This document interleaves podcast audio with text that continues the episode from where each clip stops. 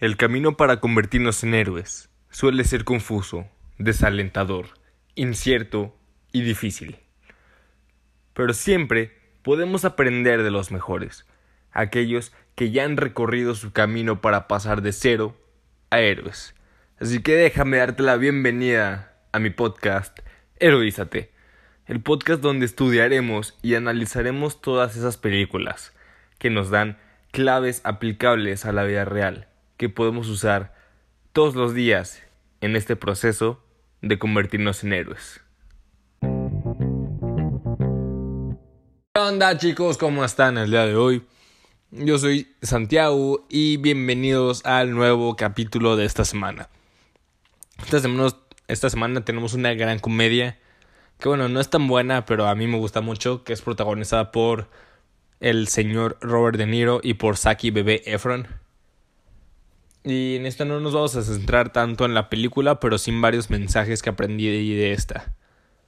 Vamos a ver primero la sinopsis, luego vamos a explicar un poco la historia y luego al final las reflexiones. Antes que nada, mis criaturas hermosas, hay un anuncio parroquial que es por favor ve y sigue al Instagram de Heroízate como arroba y también nuestra fanpage de Facebook como arroba. Síguenos para que esta comunidad de héroes que están en proceso siga creciendo y cada vez seamos más los que les, a los que les llegue este hermoso mensaje y juntos podamos ser la versión, la mejor versión de nosotros mismos. Una vez dicho esto, ahora sí pasamos con nuestra sinopsis, que dice así. Una semana antes de su boda, un abogado arrogante se encuentra de viaje con su abuelo, un antiguo general del ejército, rudo y mal hablado, rumbo a Daytona Beach, Florida para pasar unas salvajes vacaciones de primavera que incluyen fiestas, peleas en bares y una épica noche en karaoke.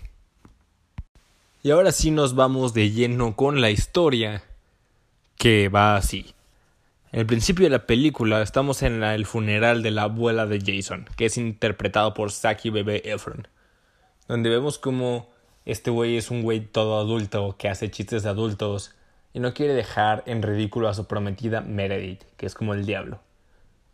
Su abuelo es Robert De Niro, que se encuentra, bueno, que se quiere llevar a Jason a una casa en Florida porque es lo que el abuelo hubiera querido.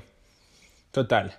Jason como que no quiere ir porque pues tiene responsabilidades de adulto y cosas así y es abogado en la firma de su padre, al igual que su prometida y bla bla bla bla bla. Total, el abuelo lo logra convencer y se van a Florida. En el camino, el abuelo le recuerda a Jason cómo en la prepa él quería viajar por el mundo y ser fotógrafo.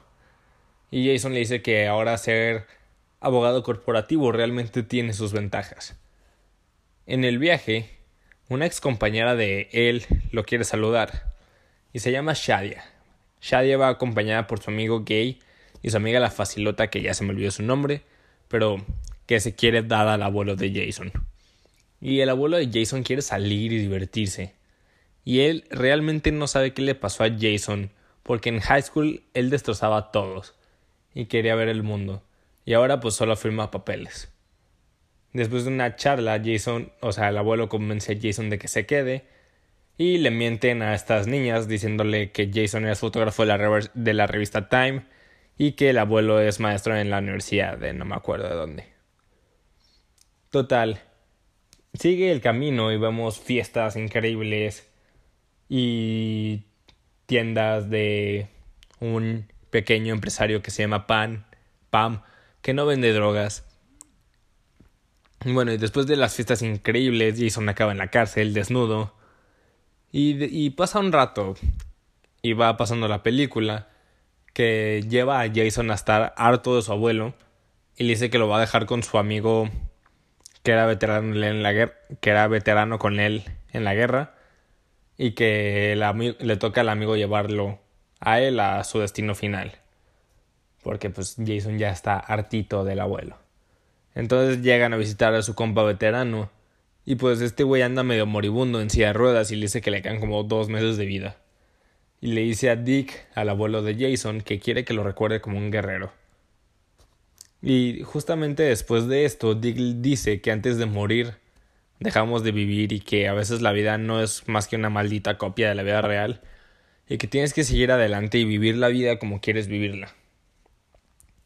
Sigue la fiesta, este, llegan a, digo, sigue la fiesta, sigue la película y llegan a un concurso de cuerpos de ver quién tiene el mejor cuerpo organizado por el no vendedor de cosas ilegales Pam.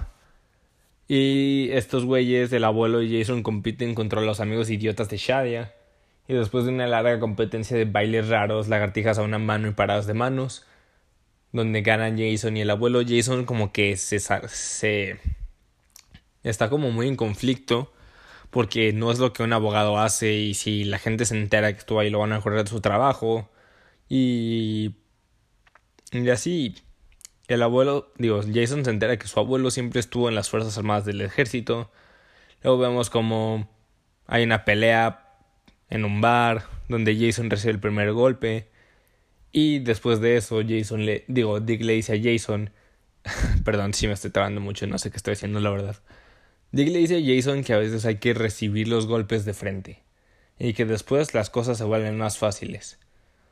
El abuelo de Jason está superando la muerte de su abuela y él quería, o sea, la abuela de Jason quería que Dick siguiera con su vida y que hiciera lo que tuviera que hacer y tuviera una vida muy digna. Y él lo quiere hacer con la amiga de Shadia.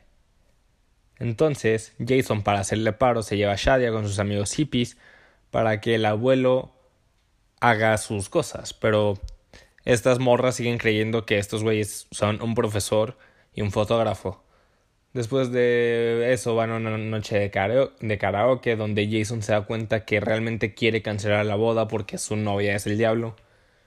Y, y el abuelo le dice que casarse es para un largo tiempo. Entonces tiene que ser con una mujer que mantenga las cosas interesantes y que sea alguien que te, que te sorprenda se dan cuenta que viven una gran mentira y justo, justamente después de eso se destapa la verdad. Jason pierde a Shadia y Jason culpa al abuelo por todo, pero el abuelo hizo todo lo que hizo para que Jason recapitulara su vida y pensara por él mismo lo que quiere hacer, ya que su vida fue elegida por todo el mundo y le dice que si sigue esa vida vivirá infeliz por el resto de su vida. Sabe que la cagó como padre y su hijo se convirtió en un materialista dominado por su mujer. Y bueno, después de toda la fiesta y del viaje y todo esto y de perder a Shadia, Jason regresa a su vida y se da cuenta que la verdad su vida está medio cacas. Y pues que ahorita toda su vida sigue en pie, de que la boda, el viaje, así, bla, bla, bla. Y estaban en el rehearsal brunch y pues se da cuenta que ha estado escuchando a todo el mundo sobre lo que debería hacer con su vida y decide que no se va a casar. Y luego con ayuda del abuelo, del papá y del buen Pam, persiguen a Shadia y se queda con ella. Y el abuelo logra su propósito de vivir su vida loca hasta el final. Y de hecho hasta se convierte en papá. Perdón si no entendiste nada de lo que acabo de decir, pero pues bueno, ahí te va como otro resumen pequeño. Que en esta película vemos cómo Jason vive una vida que fue elegida completamente para él, donde él no eligió absolutamente nada. Le eligieron la carrera, le, eligieron el trabajo, le eligieron a la novia y hasta los outfits le eligieron. Vemos cómo Jason es un hombre que cree que es feliz con la vida que tiene, pero realmente se da cuenta de lo miserable que es cuando contrasta la vida que tiene con la vida que siempre quiso. Siempre quiso libertad, viajar por el mundo, ser fotógrafo de la revista Time. Y resulta que... O sea, que simplemente a este güey se le olvidó que quería esa vida porque se le olvidó quién es. Y se olvidó de lo que prende su alma en fuego. Y olvidársele todas estas cosas, perdió el foco de su vida y se conformó con lo que le pusieron enfrente. Tuvo que llegar alguien que lo conoció cuando Jason era Jason y cuando Jason sabía que era Jason, para que de una manera muy poco convencional llena de alcohol y drogas, recordarle quién era. Y ese alguien era alguien completamente diferente a la persona que es. Vemos al final como el propósito del abuelo era que Jason empezara a decir por él mismo lo que quería en su vida.